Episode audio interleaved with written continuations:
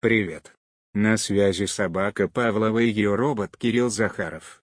Меня не существует. Но я все равно могу прочесть вам свежую статью собаки. Поехали. Аллергия на внедрение. 12 часто задаваемых вопросов о том, почему пользователи отвергают новые продукты. В сентябре этого года я провел первый в своей жизни вебинар. В рамках проекта DatchFlow мне представилась возможность выступить перед полусотней инженеров, управленцев, менеджеров и аналитиков, интересующихся проблемами внедрения корпоративных информационных систем. В ходе вебинара мне задали неожиданно много вопросов, так что я продолжил обсуждение этой же темы спустя несколько дней на конференции разработчиков из DEV 2015. После выступления я разговорился с участниками и обратил внимание, что их вопросы совпадали с заданными слушателями вебинара. Потому я предположил, что проблема вовлечения пользователей во внедряемый продукт волнует более широкую аудиторию, и решил воспроизвести свои ответы на часто задаваемые вопросы по этой теме. 1. Как доказать бизнесу, что для внедрения этой системы надо потратить до 20% бюджета на обучение пользователей? Нагляднее всего будет привести примеры провалов из-за экономии на обучении. Проще всего обратиться к мировой практике. Увы, большинство вендоров склонны делиться только историями успеха. Но есть приятные исключения. Взять хотя бы два стареньких кейса, уже вошедших в программу МБА. В 1995 году внедрение ERP-системы провалилось в Foxmeyer Drugs, американском поставщике лекарственных препаратов с оборотом в 5 миллиардах долларов. Внедрение SAP R/3 проводилось методом сверху вниз, без вовлечения конечных пользователей что сначала вылилось в массовый саботаж работы компании рядовыми сотрудниками из-за опасения быть замененными инфосистемой, а в конечном итоге привело к банкротству компании в 1996 году. Владельцы компании пытались привлечь к ответственности как собственно разработчика, компанию SAP, так и внедренца, Андресен Консультинг, теперь, Ачентуре, требуя возмещения убытков в 500 миллионах долларов с каждого. Подробнее этот кейс рассматривается в учебнике Information Technology for Management, Advancing Sustainable, Profitable Business Growth, Эфраим Турбан, Линда Волонина, Григорий Руот. 10 ТХ Edition International Student Version. Уилли, 2015, и в статье «Ты Фоксмейер друг с банкрупчи». Уасита Файлуриев Эрп. Юда счет, 1999. Другой похожий случай произошел в Вершифаотс Чарпаратион в 1999 году. Кондитерский конгломерат тогда внедрял сразу три продукта. Однако недостаточное обучение сотрудников в использовании этого ПО обернулось медленным исполнением заказов. Были сорваны сроки поставки товаров на общую сумму более 100 миллионов долларов. Биржа отреагировала на это снижением стоимости акций компании на 8%, а ид-директору пришлось уйти в отставку. Кстати сказать, новый ЧИО, Джордж Дэвис, успешно завершил внедрение благодаря тому, что одним из первых своих решений пересмотрел и существенно расширил программу обучения сотрудников. Подробности этого внедрения описаны в кейсе ERP Implementation File Uriat Фаотс Charparation Indu Перипу, Вивек Гупта, Лчфал Center for Management Research, 2008.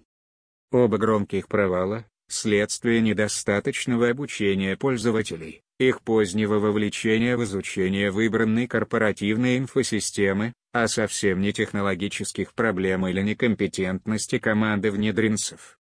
2. Как найти людей с опытом неудачного внедрения, если компании не спешат признаваться в провалах? Компании не спешат. А вот отдельные люди, внедренцы, бизнес-аналитики, менеджеры проектов, с радостью. Как правило, специалисты и сфера весьма открыты к общению на профессиональные темы, даже если вопрос щекотливый. Они готовы делиться опытом, если вы искренне им интересуетесь и собираетесь использовать в своей работе, дабы избежать очередных граблей. По моим наблюдениям, охотнее всего таким опытом делятся люди, недавно сменившие работу, а также независимые консультанты. Последние, правда, скорее всего захотят монетизировать свои знания, а вот первые с радостью приоткроют завесу над прошлыми проектами, не называя конкретных имен. Искать таких людей лучше всего через профессиональные сообщества в LinkedIn или Google+.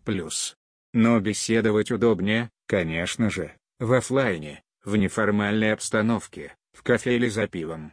Если вы стесняетесь беспокоить незнакомых людей в соцсетях, посещайте тематические конференции, там в кулуарах или на автерпати темы «Кто виноват и что делать?»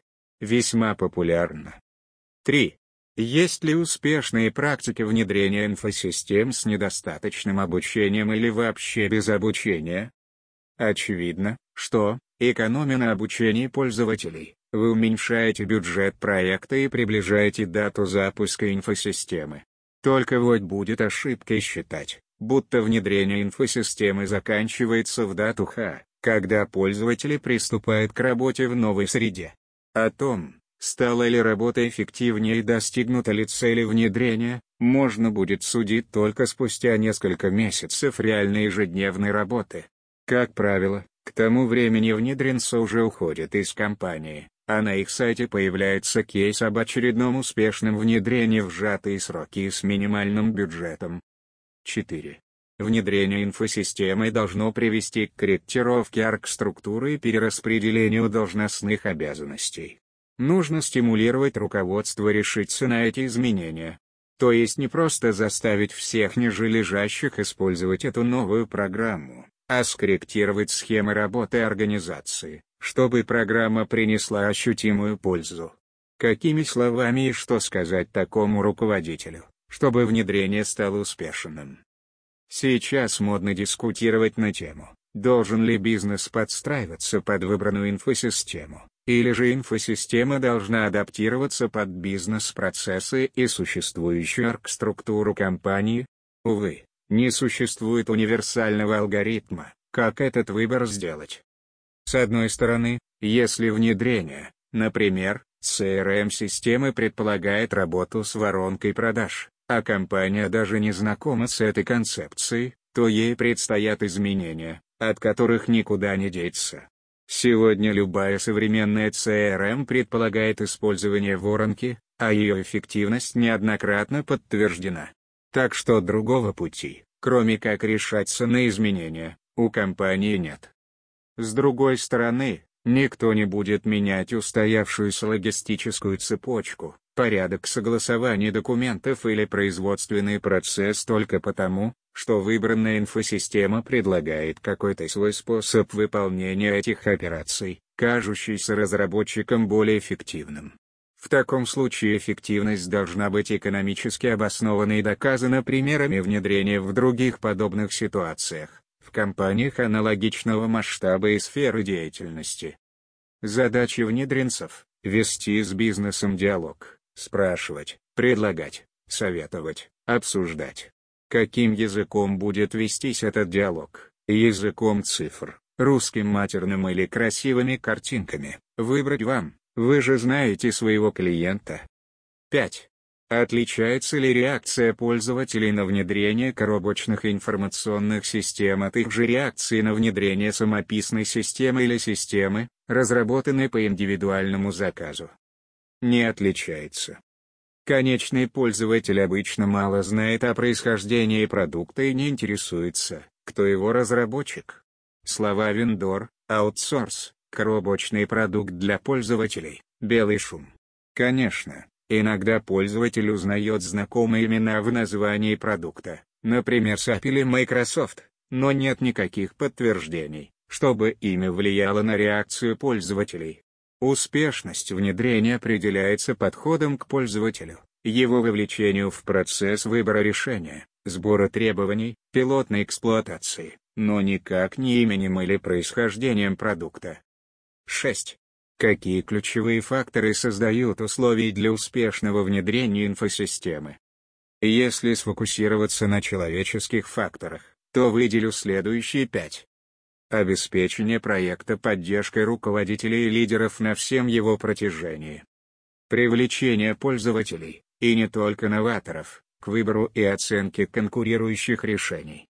Информирование пользователей о том, в чем состоит выгода от внедрения нового ПО лично для каждого из них, а в чем – для организации в целом.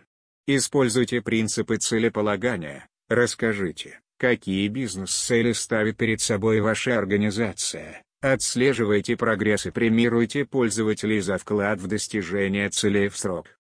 Предоставление пользователям возможности получать новые знания и делиться опытом, высказывать свое мнение, вносить предложения и обсуждать новые идеи. Избавление пользователя от необходимости вручную переносить в новую систему данные из старой системы.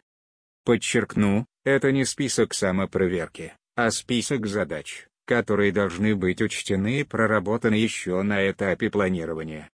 7. Почему даже при теперешнем уровне общей грамотности в области ИТ сопротивление при внедрении не становится слабее? Уровень сопротивления не зависит от уровня ИТ грамотности. Судите сами. Школьные уроки информатики, специализированные курсы в вузах, дополнительные компьютерные курсы, все не учат, какую последовательность команд необходимо ввести при помощи клавиатуры или мыши для достижения желаемого результата. Они объясняют, как сделать что-то, но почти нигде не рассказывается, зачем это делать. Сопротивление внедрению ослабнет, вероятно, тогда, когда пользователи увидят его смысл, когда они почувствуют, что новая инфосистема способна изменить в организации что-то более значимое, чем комбинации горячих клавиш или дизайн бумажек, вылезающих из принтера. 8. Как побороть нежелание рядовых пользователей выполнять дополнительную работу при внедрении документа оборота? Достаточно избавить пользователя от необходимости эту самую дополнительную работу выполнять. Особенно это касается рутинных задач и обработки данных, переноса информации из старой системы в новую, настройки и конфигурирования новой системы. Все такие задачи должны быть автоматизированы или решены сотрудниками ИТ отдела. Если задача не автоматизируется, то придется объяснить пользователям, почему они должны сделать эту работу именно сейчас, какая польза будет в результате для самого пользователя и для организации. Осмысленную, не бесполезную работу люди выполняют с большим желанием, а если результат работы касается их самих, то еще и более качественно. 9. Выбираем систему складского учета и устали слышать, каждый склад уникален, и только мы способны настроить нашу систему под вас. Удручающая неспособность вендора решения, который позиционирует себя как центр компетенции, увидеть за частностями, общее, за разными словами, похожие сущности. Похоже, каждый вендор хочет стать провайдером вечного сопровождения, как мотивировать поставщика решения на отторгаемый продукт, годный к самообслуживанию? В этом случае вы столкнулись с бизнес-моделью внедренцев, она так и называется – зарабатывать на вечном сопровождении. Им лучше иметь пять клиентов на вечном сопровождении, чем полсотни тех, кто закрыл 80% своих потребностей коробочной версии, а затем время от времени обращается с микропроектами по доработке. Потому делать отторгаемый продукт невыгодно.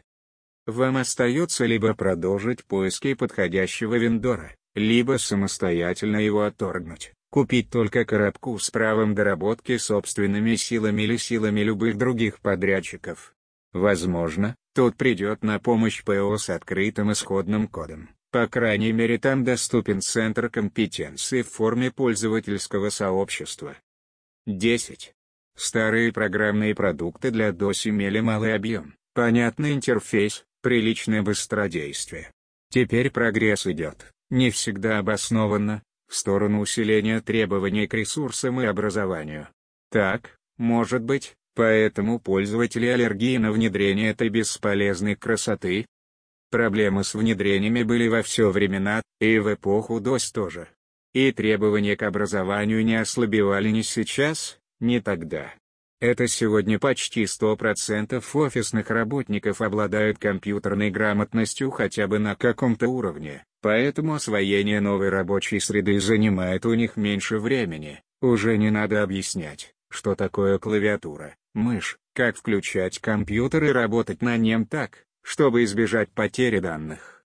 Многих понятий той эпохи сейчас уже нет. Практически невозможно столкнуться с отсутствием свободного места на диске, с необходимостью обмениваться данными на физическом носителе.